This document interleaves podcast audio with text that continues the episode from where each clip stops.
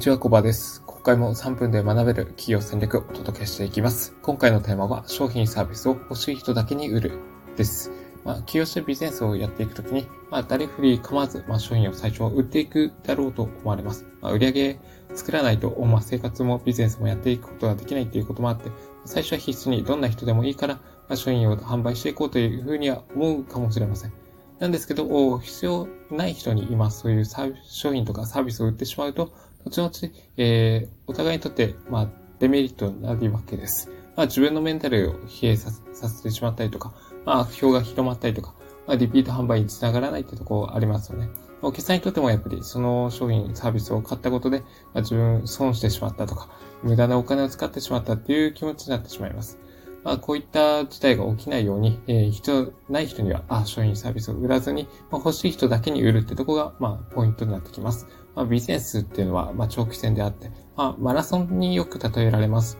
まあ、一度購入していただいたお客様に、何度も何度も繰り返し購入していただいて、満足度を高めることがすごく重要なところになってきます。マーケティングというのは、まあ、単にお客様を集めればいいというわけではなくて、まあ、あなたの商品サービスを求める人を集めると言えることもできますね。あの、オフラインであれば、まあ、イベントなどを開催して、えー、一人でも多くの見込み人と出会って、まあ、話をしていくと思います。でその中で、その人が適切なお客様になるかどうかっていうのを選別していくことがあ求められます。まあ、ネット上で広告を打つのであれば、あなたの商品サービスのが誰向けなのか、誰向けのものなのかをはっきりさせることが、まあ、重要なんですね。万人受けしようと思って、まあ、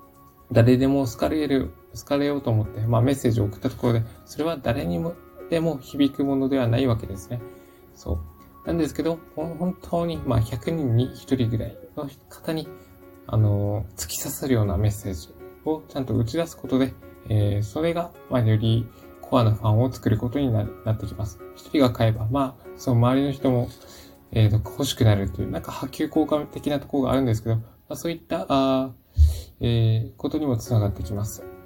で、まあ本当に、あなたの商品、サービスに価値を感じる方にえ、商品とか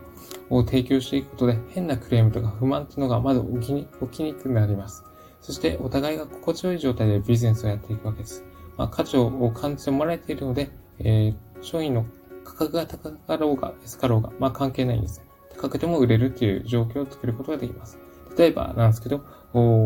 まあ、給料の少ないオタクの方が、あのー、ほとんどですね、まあ、貯金の大半をフィギュアとかに費やすっていうところが考えられます。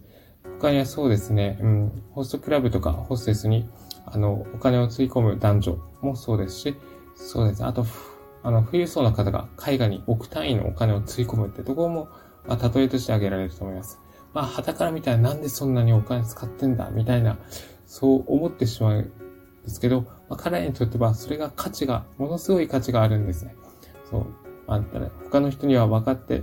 もらえないかもしれないですけど、それだけのお金をかけるだけのメリットがあるというふうには感じているいるので、まあ、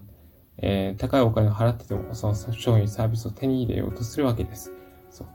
まあ、あなたがビジネスをする際は、まあ、そういったお客様を獲得できるように、商品設計なりサービスっていうのを提供していきましょう。例えば、まあ、メンバー限定の情報を配信するとか、えー、定期的なイベントを開催するとか、まあ、会員ランクをつけるとか、特典をプレゼントするなど、まあ、接触回数を増やしたりとか、お礼の気持ちを伝えていくことが求められます。で、お客さんと実際にコミュニケーションを取る中で、相手が求める情報とかサービスなのか、どんなものかを把握し、えー、それにマッチした商品を開発していくところも、まあ、ファン作りをやっていく上で、えー、重要なポイントになってきます。で、実際にあなたから買ってくださいと言われなくて、言わなくても、あの、欲しいですかとか、買いたいですかっていうふうに確認して、相手の、あの、判断の背中を押してあげることが、まあ、これも重要なポイントになります。まあ、買う気が、買う気がない人にはもう売らず、そして売りたくない人も売らないっていう、そういうスタンスを持って、えー、商売をやっていくと、無理なセールスっていうのは全く必要なくなります。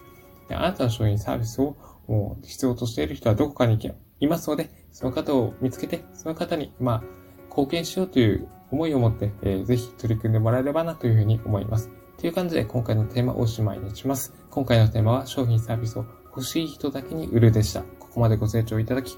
ありがとうございました。